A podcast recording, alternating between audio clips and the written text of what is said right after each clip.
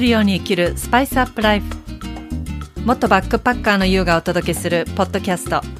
この番組では毎日を旅するように刺激いっぱいの日々を思いっきり楽しみながら心と体がワクワク喜ぶをテーマにスパイスアップライフをさまざまな観点からお届けします。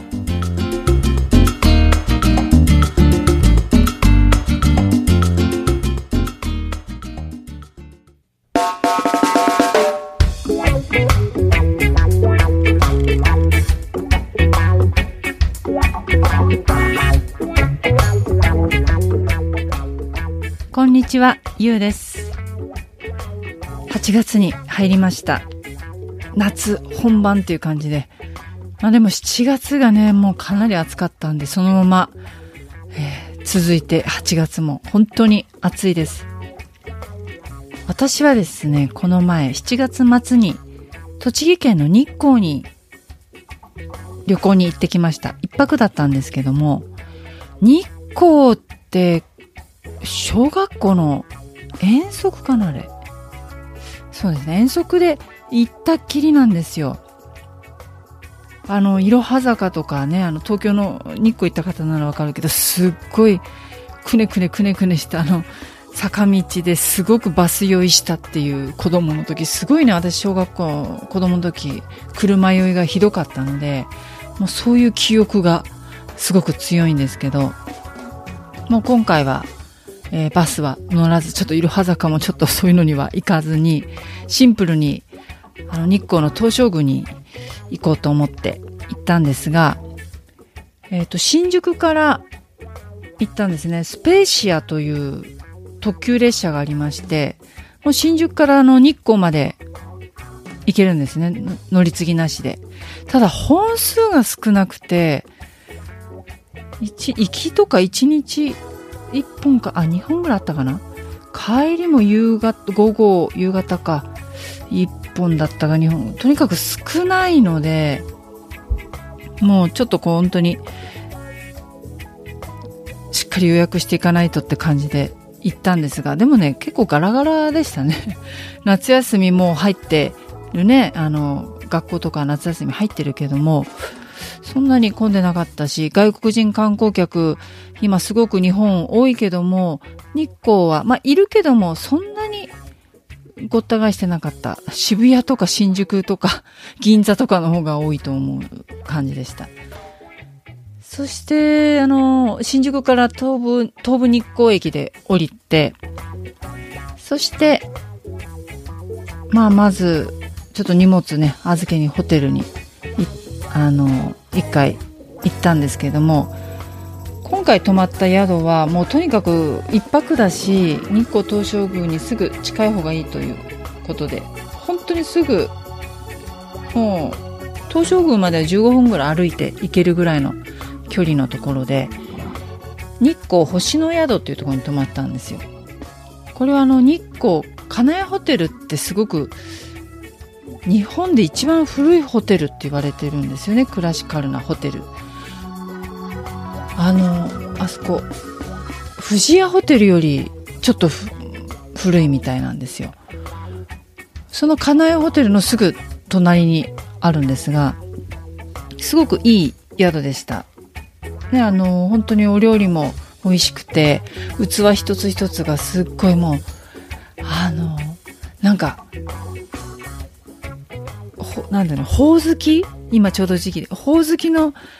なんかこう、食器があって、で、蓋がついてて、その、蓋を開けると、こう、ちょっとこう、その時はね、サーモンチーズかなんか入ってたかな。すごく本当器が綺麗で、あの、美味しくて、とても良かったんです。そして、あの、もう歩いてすぐ行けるので、日光東照宮まで。行ったんですが、まあこの日も天気がいいのはありがたかったけども、暑いというかもう蒸し暑い湿度がすごくて、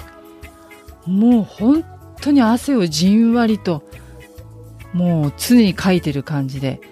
で、子供の時行った時は全然思わなかったんですけど、すごい階段が多くて、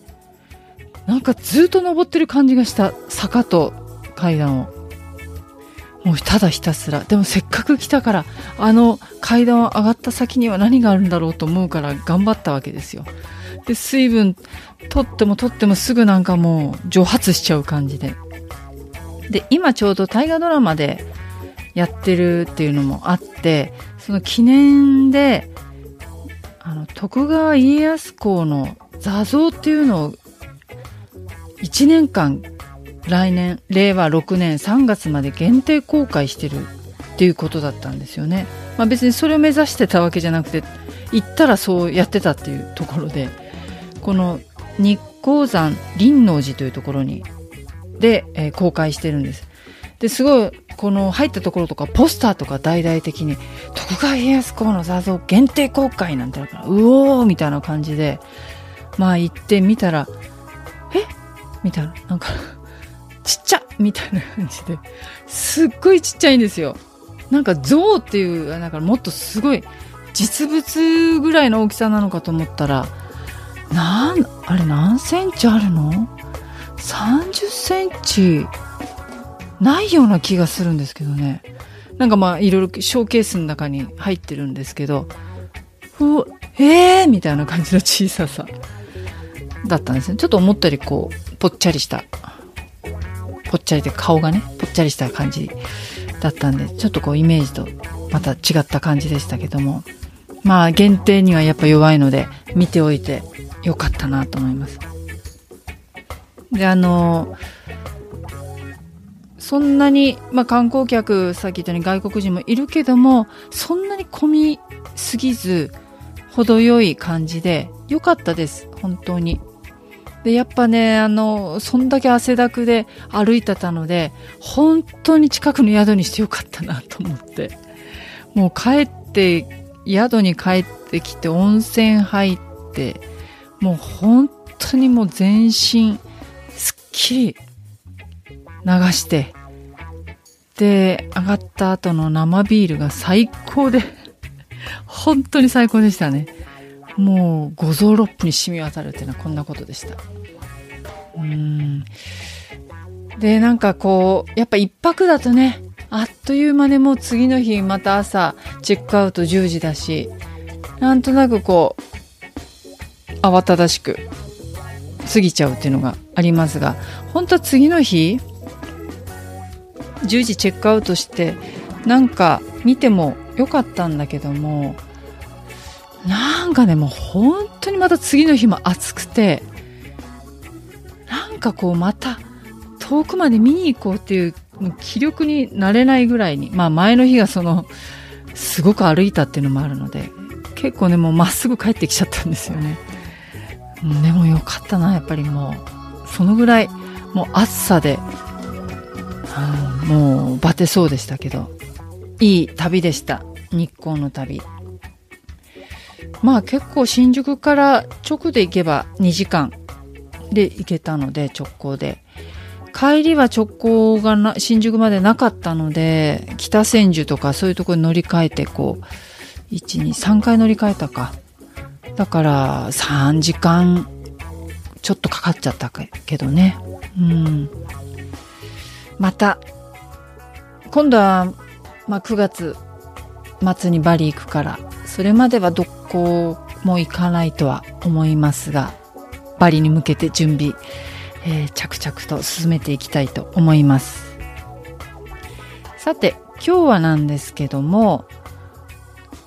テーマ、やりたいことだけをやる生き方についてお話していきます。私自身がずっとうんまあ、10代後半ぐらいから何をして生きていきたいんだろう？何が私にできるんだろう？っていうことをずっと模索してきてそして旅も自分探しの旅をしつつバックパッカーで旅をしてっていう人生だったので本当に純粋にただ学校卒業してどっか就職してっていうことをしてないんですよね。してないし、したいとも思わなかった。一度も。それは、なんか、生活のためとかお金のためだけに働くことがやっぱできなかったんですよね。それだけのために就職、学校を卒業したから就職するのが当たり前とか、就職しといた方がいいだろう、将来のためにとかいう頭が、思考がなかったん、そういうことができなかったんで、でもむしろできなかったっていうことは、今思えばお金のため、生活のためだけに働くことが別に必要としてなかったとも言えるわけですね、その時は。まあ、二十歳だったから、そういう意味では、親のありがたさっていうのも改めて思いますし、そういう環境だったということ。だから、まあ、甘、甘ちゃんでもあったけどね。甘えてるところも大いにありましたが、その時は、あまり思わないのでね。うん。どうやって、どうやって生きていこう。私のやりたいことは何？みたいな感じだったんですよ。でも本当にそれは、あのー、もう大人になって感謝というのに変わってきたけれども、やっぱり、お金のためだけ、生活のためだけに働くことっていうのが、完全にはできない自分がやっぱりいます。常にやっぱり旅をいつでもしていきたい人生というのはやっぱりそこは本当に変わりがないからやっぱ正社員にはなったこともないし今もなりたいとも思わないしこれからも多分なろうとは思わない。まあわかんないけどね。人の自分あの思考って変わっていく考えって変わっていくからわかんないけども今のところまだそういう考えなのでだけどその時に私が前にやりたいことがわからないっていう時がすごくあったんです。実際にいろいろ私のね、クライアントの方とかでも自分が何ができるのかわかんないというのと同時に私がやりたいことがわからないっていう方実は結構多いです。で、私もそういう経緯もあるから、で、それってやりたいことがわからないっていうふうに考えたときに、仕事としてやりたいことがわからないのか、もしくは何か将来、未来を考えると、そこを見据えて自分のやりたいことがわからない。例えば本当に自分の好きなこと、自分が本当にもう時間時を忘れるほどに好きなことっていうのは自分の将来に別に役に立つものでもないし金になることでもないし仕事になることでもないしっていうことだったり多いあるじゃないですかそういうことが自分の好きなことっていうのはだからそこを考えちゃうと仕事として未来をと考えると好きなこととやりたいことがちょっと別みたいになっちゃうんですよね。例えば、まあ私が前そうだと音楽が好きってなった時に、じゃあ音楽が好きっていうその純粋な気持ちじゃなくてそこを仕事にしてしまった時に、なんか音楽が本当に好きなのかなって思い始めた時があったんですよね。うん、本当に純粋に音楽が好きだったはずなのに妥協しなきゃいけないところが出てきて、要は自分が全く興味を、興味がない音楽のジャンルとか曲を、に携わらなきゃいけなかったりっていうことがあると思う。自分の心がワクワクしないわけですよ。楽しくないわけですよ。私はこっちの曲の方が好きなの、こういう音楽のが好きなのに、みたいな。またね、二十歳前後だから、特にそういう気持ちが強くて、今だったら、また違うんだけどね。自分の好きな音楽じゃないジャンルの音楽のまた、なんか世界観とかを興味持って知りたいなって思ったりするけども、まあ、二十歳前後の時は全然そういうこと思わないので、まあ、それはそれでね、良かったと思うんですけど、いや、話それちゃったかな。なので、そのやりたいことがわからないっていうふうに、その、考えた時にもしかしたらどっかで自分で条件づけてたり、何かこう、こうあらねば、こうしといた方がいいのではっていうのがどこかにあると余計わかんなくなってきちゃうんですよね。だから、本当に自分が好きで没頭できることってやっぱすごく大事だし、あとは、もう行動せずにはいられないことなんですよ。自分が本当にやりたいことって、好きなことって、情熱が持てることって。なので私だったら、やっぱり旅なので、私にとっては本当に旅を計画している時、旅についてなんか調べたりしてる時は本当に時間も忘れるし、そこにもう疲れも何もないし、そこに、それを仕事にしようとか、将来を見据えてとかのは全くないわけですから、ただ旅がしたい。でもその旅をする生き方を私は今選んでるんです。そういうふうにな、慣れたんですよね。迷って、悩んで、寄り道もしたけども、やっぱり私が残ってたものっていうのは旅だった。明日をたくさん心配するというのは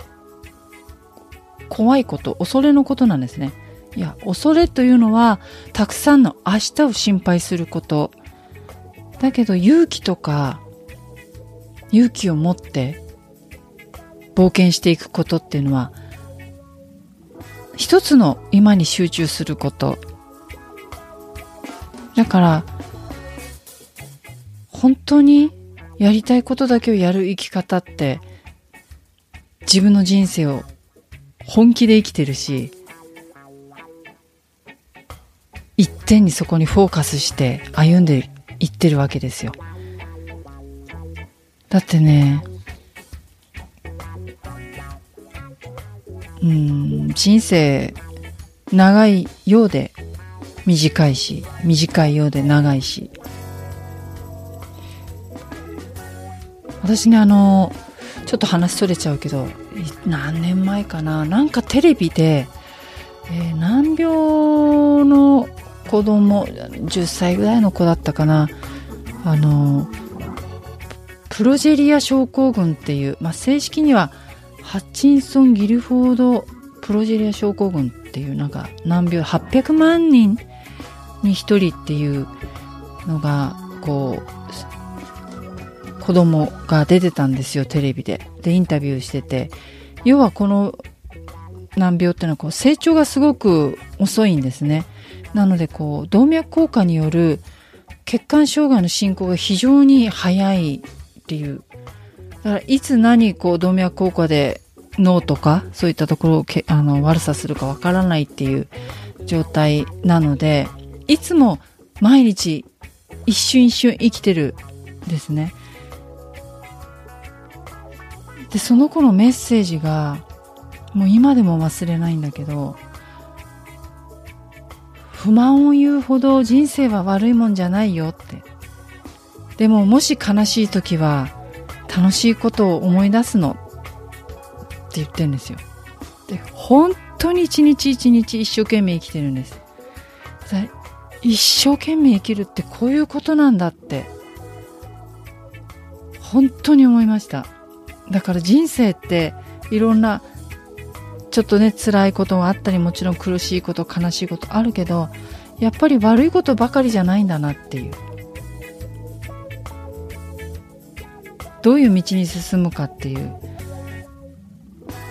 損得ではなくて自分の人生を真剣に歩んでいく。考えてるだけでもダメ。やっぱ動いて自分の人生を歩む努力っていうのは必要だと思う。やっぱ、どうしよう、何、何やりたいのかわからないって、まあ、考える時間っていう時も必要なんだけども、やっぱそ、それだけであまりにも月日が経ってしまうのはもったいない。でも、焦ることはないんですよ。急ぐこと、焦りは禁物です。もう心して自分に合ったスピードで歩く。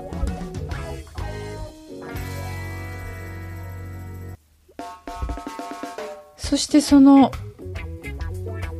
やりたいことって何だろうとか、やりたいことだけを本当にやって生きていっていいのかなとか、やりたいことが見つかった時にまた、本当にそれだけに、をやっていっていいのだろうかみたいな、なんか罪悪感を感じたりすることもあるかもしれないです。でもやっぱり自分の心が動くこと、体が動くことっていうのは心の自分のそ心の声に沿っていることだから結局そういうことをやっていく方が人生うまくいくんですよね。自分の魂が沿っていってるから。結局うまくいく。で私たちっていうのはやっぱ学ぶものとして人生で起きることあらゆることを学ぶものとしてそして人生を旅するものとして積極的に生きていきましょう。本当に楽しい冒険。何かがあってもそれは進んで受け入れてそこから何を学ぼうというそこも一つの道ですから。大切なのはかり生き残っていくこと。